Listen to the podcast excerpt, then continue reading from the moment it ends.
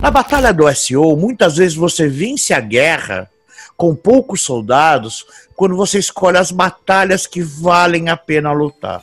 Algumas delas não valem nem a munição que você gasta. Comece a escolher as batalhas, as palavras-chave a qual você quer trabalhar, porque muitas vezes o empresário tem a ideia de escolher uma palavra-chave que, infelizmente, dado ao momento dele, ele nunca vai superar uma empresa maior e já estabelecida.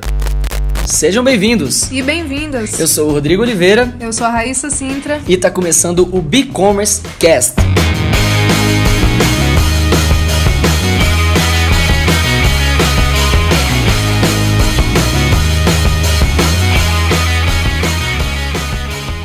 Estamos aqui com o Rodolfo Sabino hoje, especialista em SEO e Growth Hacker, já tem uma carreira, uma vasta carreira no mercado digital aí. O rei do SEO aí no Brasil. Rodolfo, se apresenta que eu acho que você é a melhor pessoa para apresentar você mesmo. Olha, cara, eu sou alto, forte, bonito, rico e muito mentiroso. Mas falando sério, Eu trabalho com SEO há alguns anos, sou professor da Impacta, nos cursos de SEO, SEO para e-commerce e SEO para conteúdo. Tenho formação em processamento de dados. Quando eu tinha 17 anos, eu programa 16, 17 anos, eu trabalhava programando COBOL antes de existir o MS-DOS. Rodolfo, eu queria que você explicasse um pouco, porque aqui no e-commerce Cash, a nossa ideia é, é justamente trazer técnicas não convencionais para negócios convencionais. Então explica para o pessoal, tipo, é, é, explica para a avó entender o que é SEO. SEO é você se fazer um trabalho para aparecer nas buscas nas primeiras posições do Google quando alguém procurar algum serviço, categoria ou produto que você tem. Por quê? Porque o público normalmente imagina quem aparece nas primeiras posições são os melhores produtos. Na realidade, não é bem isso. Quem aparece nas primeiras posições é quem tem o melhor SEO. Então, não necessariamente é porque é o mais. É, é o melhor produto. O melhor produto, mas é o melhor SEO. Exatamente. Quem procura acha normalmente que é o melhor produto. Uhum. Tudo que a gente brinca, quer esconder um corpo, é colocar ele na segunda página do Google.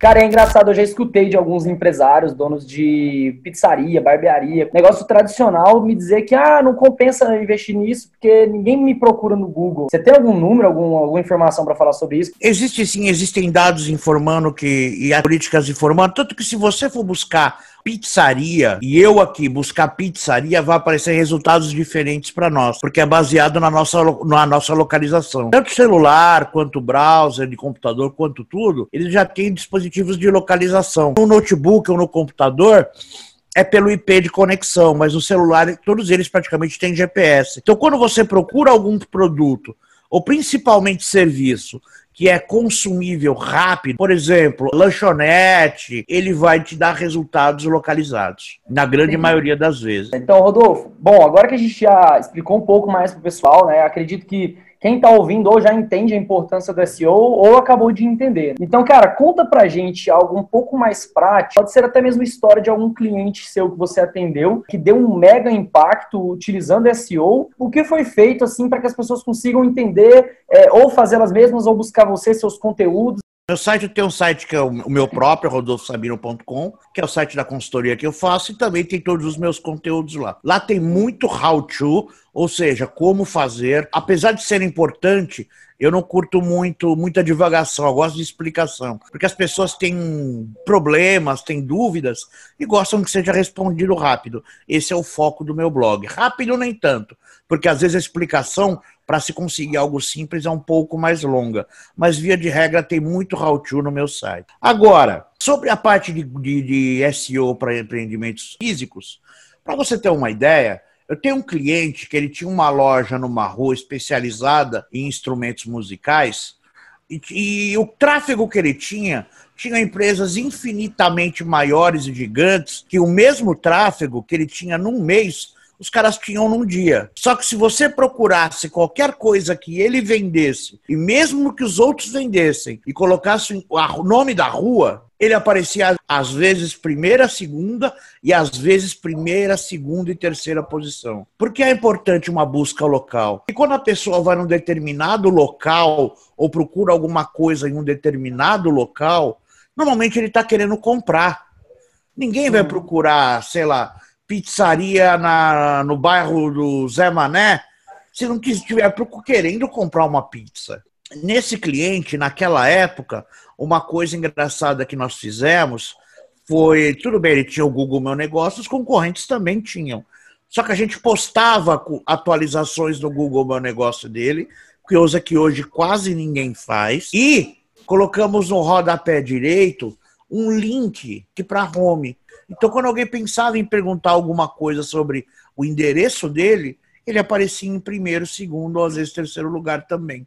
Detalhe: esse link estava em negrito também, ou seja, deu mais destaque ainda que a maioria do, do pessoal acha que ter o site, só ter o site, por exemplo, ter a página, ter o Instagram, enfim, já garante que ele está na, na internet, que ele vai ser encontrado, que em algum momento as pessoas vão procurar por ele. Só que isso é uma grande mentira, né? Isso é acreditar que as pessoas vão procurar só o nome da tua marca. E o pior é que tem gente comprando palavra-chave é, no, no, na busca paga, no caso, para o nome da sua marca, né? Isso é muito comum também. É, como que o empresário hoje, por exemplo, é normal que o empresário não vá sentar na frente do computador dele e melhorar o SEO dele.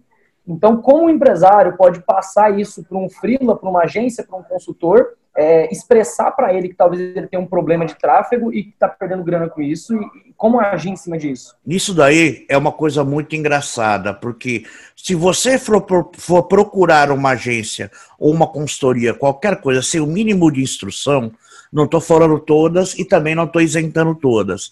Você vai encontrar, por exemplo, consultorias que vão pegar a sua principal palavra-chave do seu segmento e buscar ranquear aquilo. Vou contar um case interessante. Eu tenho um cliente do ramo de saúde, que foi o ramo mais afetado pelas atualizações recentes do Google Eat, Health and Medic e também Your Money or Your Life. Foram três, foram atualizações pesadas para quem trabalhava no segmento dele, que é de medicina estética. O que, que acontece? A nossa estratégia, apesar de eu trabalhar com SEO, o que, que nós fizemos? Gastamos algum dinheiro, pouco, não foi muito, com anúncios, porque eu tinha uma leve desconfiança e nós chegamos a essa certeza.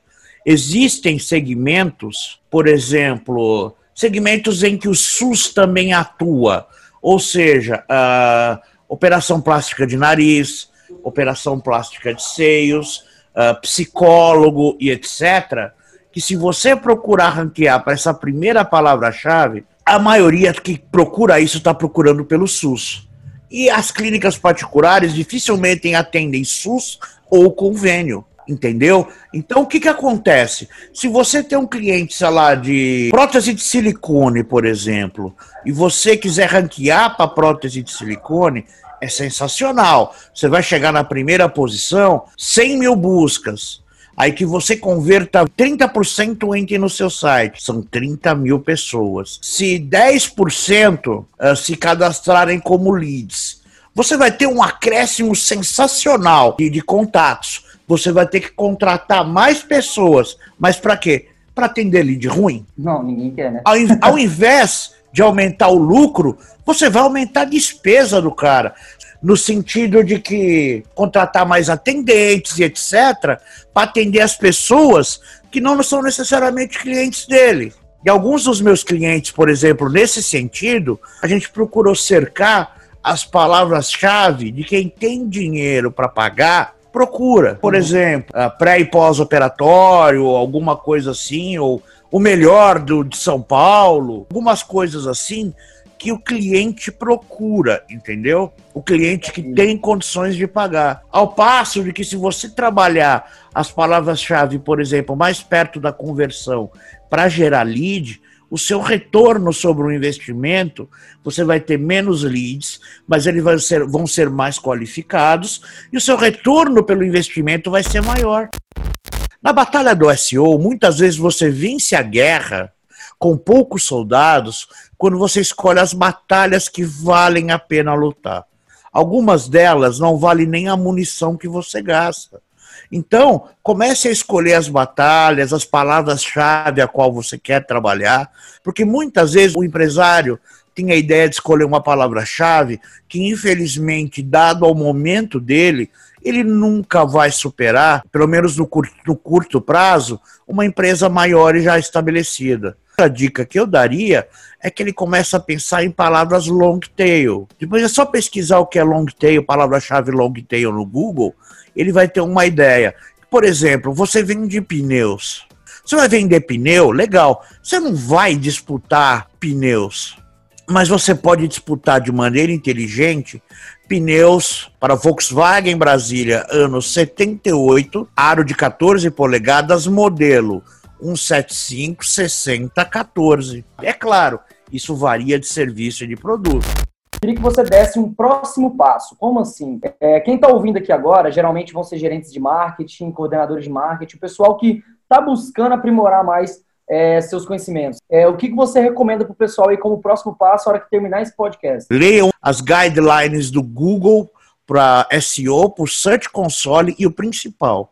Começa a se inteirar pelas patentes que o Google tem. Você vai começar a descobrir que o Google tem patente para um monte de coisa. E que se você se preparar hoje, você sai na frente amanhã. É claro, acesse meu site, rodolfosabino.com. Rodolfo, obrigado, cara. Muito obrigado mesmo. Foi muito útil é, teu conteúdo. Eu tenho certeza que muita gente já vai sair aqui nesse podcast com novas ideias, ou pelo menos vontade de entender mais a respeito de SEO, de tráfego orgânico. Vão te procurar no LinkedIn, vão te procurar também no teu site. É, esse foi o e-commerce Cast. É, viemos aqui para ensinar vocês técnicas não convencionais de marketing, de vendas, de gestão.